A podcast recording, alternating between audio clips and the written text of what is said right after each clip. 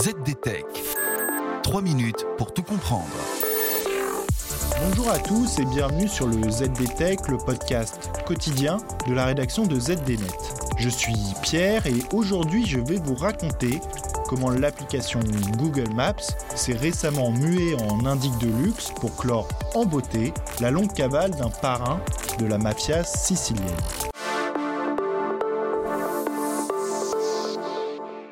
Avez-vous déjà entendu parler de Joaquino Giamino?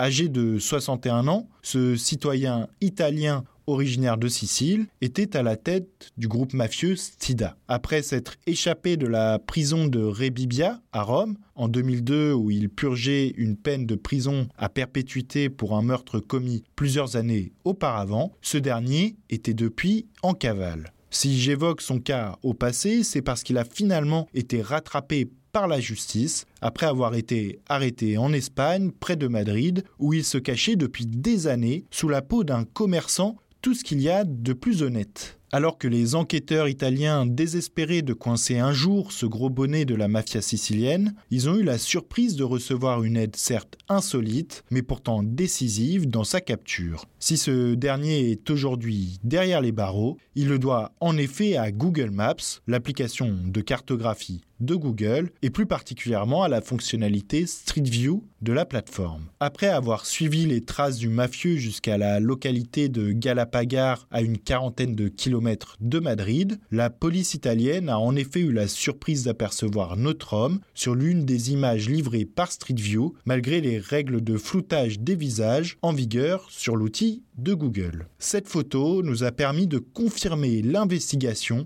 que nous menions jusque-là de manière traditionnelle, explique Nicolas Attiero, directeur adjoint de l'unité de police antimafia italienne, en évoquant l'issue de cette traque, un brin rocambolesque. Sachez toutefois que ce n'est pas la première fois que les autorités ont recours à Google Maps à des fins de vérification et d'enquête. En 2015, les yeux aguerris des agents du fisc du département français de Lot-et-Garonne tentaient déjà de visualiser des piscines non déclarées sur la commune de Marmande. Un travail certes fastidieux mais payant qui a permis de détecter 300 piscines non déclarées, soit un manque à gagner de 100 000 euros pour le fisc la commune. Depuis, le fisc français a passé un accord avec Google pour automatiser cette recherche. Petit conseil donc à tous ceux qui seraient tentés de construire une extension de son habitation sans la déclarer, n'oubliez pas de faire un tour sur Google Maps avant de vous lancer. Et voilà, normalement on a fait le tour du sujet. Pour en savoir plus, rendez-vous sur zdnet.fr et retrouvez tous les jours un nouvel épisode du ZDTech sur vos plateformes de podcast favorites.